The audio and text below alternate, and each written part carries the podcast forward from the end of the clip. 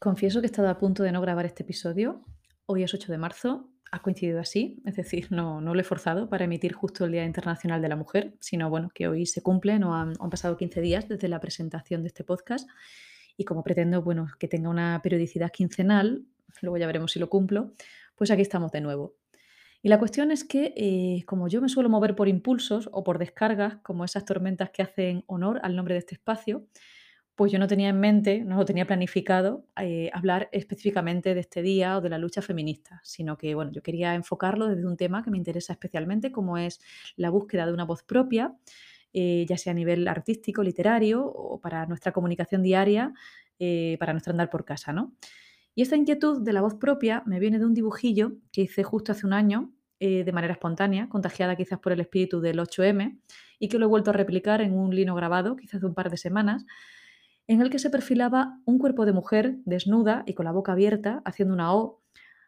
eh, al que añadí una V y una Z, de forma que en su rostro se lee la palabra voz, y que acompañaba con la frase queremos cuerpos con voz propia que es esa voz que nos habita, que nos proporciona un mecanismo de expresión, no solo hacia afuera, eh, sino también hacia adentro, ¿no? para entendernos, para comprender nuestro propio relato, nuestras propias narrativas, esas historias que nos contamos. Y de repente me he dado cuenta de que esa voz propia, que, muchas veces duda, otras veces se atreve y tantas veces la caga también, esa voz propia es un símbolo o una conquista de las libertades que hemos ganado o adquirido gracias a la lucha feminista porque hemos pasado de no tener voz o de que nuestra voz no se escuche ni importe a que podamos alzarla en numerosos ámbitos. No todos los que quisiéramos y todos los que nos faltan por conquistar, pero empezamos a alzar la voz. Pero claro, cuando hacía esta reflexión, que yo pensaba llevar por otros derroteros relacionados con la mujer en el arte y la literatura y con esa deuda pendiente que tenemos con las autoras, me ha llevado directamente al tema del día, ¿no? a, la, lucha feminista. Y al hablar de lucha, lo cierto es que hay algo como que me incomoda, ¿no? Que, que no termino de asimilar como, como, discurso propio o que incluso me hace sentir eh, culpable o pequeñita. Y me explico. Porque cuando hablamos de lucha, estamos hablando, según la RAE, mm, de un esfuerzo grande y continuado que realiza una persona para conseguir un fin. No voy a entrar ahora en el concepto de lucha bélica, como la que desgraciadamente estamos viviendo con la guerra en Ucrania, sino que me voy a centrar o vamos a hablar de esta otra acepción de lucha, digamos, pacífica, simbólica, activista, que se concreta en, bueno, pues en la toma de acciones eh, de un colectivo concreto para preservar o adquirir derechos y libertades, tanto para sí como para, pues, para otros colectivos desfavorecidos. Y claro, yo aquí, todo esto antes de meterme en redes sociales hoy mismo y acabar como ahora os contaré, pues eh, he tenido siempre como dos reservas con el tema de la lucha. Y, y son dos reservas, reconozco que muy particulares y quizás muy íntimas. Por un lado está el tema de mis privilegios, ¿no? Que al final yo soy una mujer blanca, cis, hetero, con estudios superiores, nacida en un país desarrollado, que se me ha facilitado el acceso a una educación reglada, una sanidad, que he convivido en un clima de paz y democracia, y claro, a mí esa lucha me resulta, entre comillas, ajena, bueno, mejor dicho, lejana, por cuanto no me ha tocado librarla en primera persona para tener yo acceso a todos esos privilegios ¿no? que comento y tantos otros que, que damos por hecho. Por supuesto, esto no quiere decir que no haya lidiado y siga lidiando a día de hoy pues, con el mansplaining, los micromachismos y los machismos en mayúsculas, que de micro tienen bien poco, tanto pues, en el ámbito profesional como en el sanitario, educativo, y también, por supuesto, con esa sensación de inseguridad al volver a casa sola a ciertas horas de la noche con las llaves apretadas en la mano, que es una realidad que seguro forma parte del recuerdo y del presente de muchas de vosotras. Pero sigo siendo una privilegiada, porque no es comparable mi estatus con el de otras muchas mujeres racializadas que viven en situación de pobreza, de precariedad, de abandono, de riesgo real y palpable para su libertad, para su vida o para su sexualidad. Y claro, eh, precisamente por estos privilegios y por muchas otras circunstancias que atraviesan la vida de cada una de nosotras, me doy cuenta, porque lo observo y muy especialmente en el día de hoy, que es mm, muy difícil que los discursos en, esta lucha sean unívocos porque dependen del cristal con que se miren y, y bueno, mm, ya sabemos que, que, esos cristales tienen como diferentes ópticas, ¿no? Aunque todas nos pongamos las gafas moradas, pero son diferentes cristales. Y en esas estaba, tomando algunas notas de, para grabar este episodio, cuando he empezado a consumir compulsivamente contenido de otras cuentas, principalmente de Instagram, al mismo tiempo que recibía por WhatsApp felicitaciones que aquí está también la cuestión de si se felicita o no se felicita en un día como hoy, y han sido felicitaciones tanto de ellos como de ellas, y empiezo a recibir vídeos y empiezo a ver fotos sobre este día y me ha abrumado. O sea, por no decir que me ha reventado la puta cabeza, con perdón. Y es que, claro, e empiezas a leer y empiezas con las críticas al marketing del 8M y el oportunismo, la mercantilización del movimiento, la hipocresía, el purple washing o ese lavado púrpura de algunas empresas para demostrar de forma hipócrita la mayoría de los casos. Y, recuerdo, eh, eh, y recuerdo bueno, un post que he visto sobre em, el cambio de logo que ha hecho un- una conocida página de, contenido para adultos, es decir, una página porno que se ha atrevido a, compartir pues, su, logo con el color morado del feminismo, lo cual no es más que una contradicción y una falta de respeto, pero bueno, no venía yo hoy tampoco a encender la mecha, eh, pero bueno, decía que,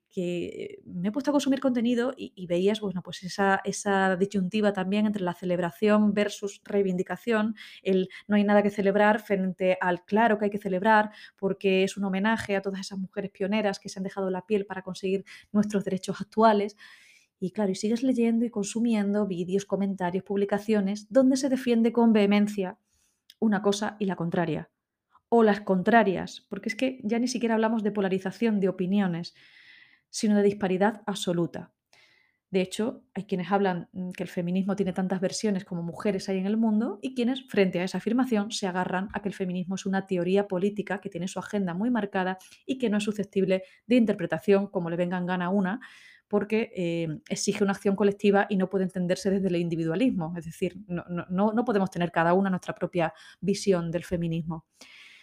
Y cuando ya has consumido todo este contenido, digamos, de, mm, de gran calado, de- del núcleo duro,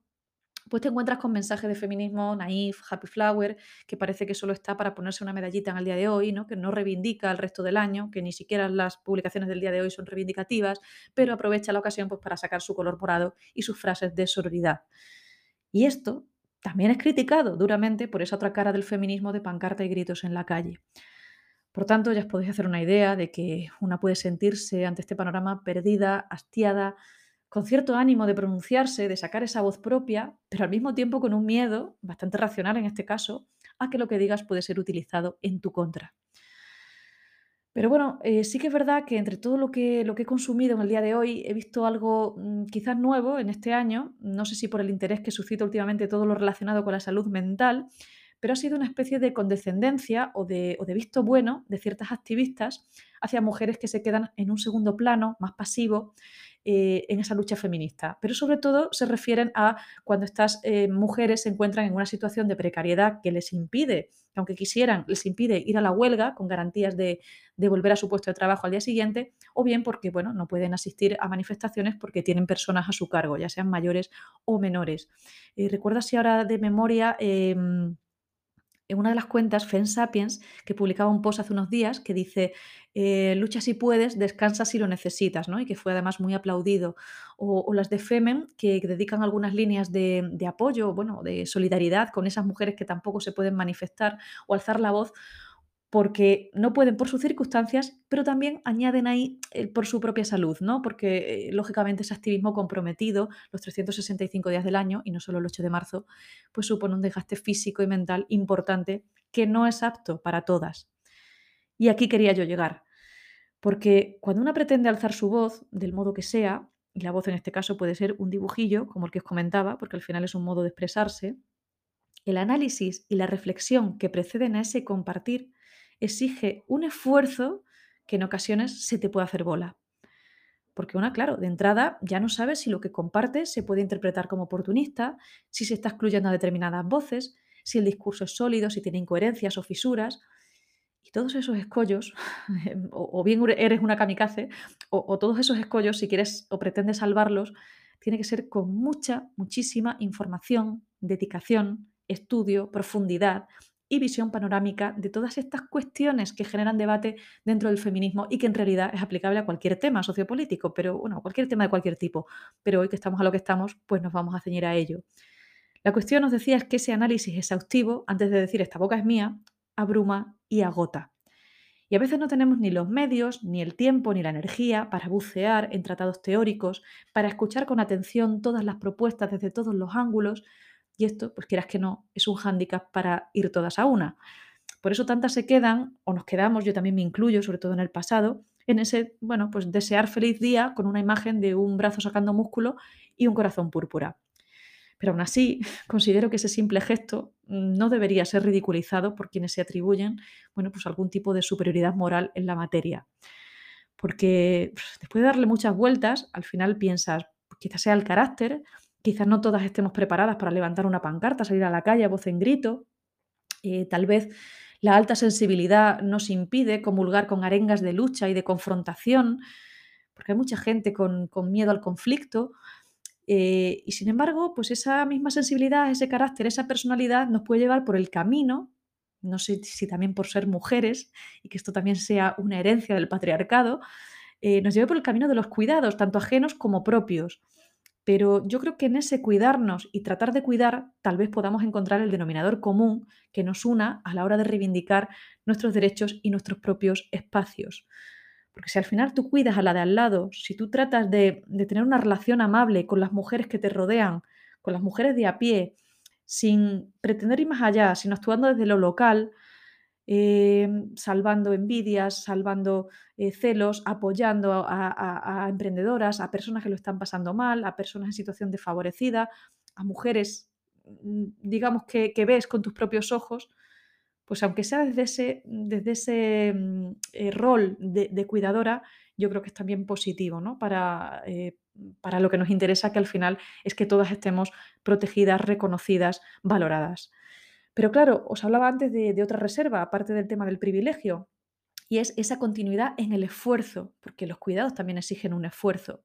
Y es ese esfuerzo grande y continuado del que habla la RAE, ¿no? Al hablar de lucha. Y que al final, pues bueno, eh, puede derivar en un activismo o en un, eh, no, no, querría llamarlo pasotismo, ¿no? Pero, pero sí un activismo eh, más pausado,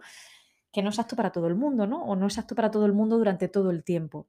Y esta es una cuestión, además, que he tenido la oportunidad de comentar con compañeras y amigas, y también con mujeres que eran desconocidas en un taller literario o artístico, pero que de pronto se convierten en confidentes y coinciden en esa carga mental y a veces somática que implica posicionarse o mantenerse en continua formación y actualidad sobre cuestiones que atañen al género, a la identidad, a la prostitución, a la gestación subrogada, porque no nos lo estamos poniendo fácil. Y nadie dijo que lo fuera, ojo. Por eso eh, claro, cuando consumo contenido como el que he consumido en el día de hoy y, veo ese reduccionismo de muchas de las publicaciones,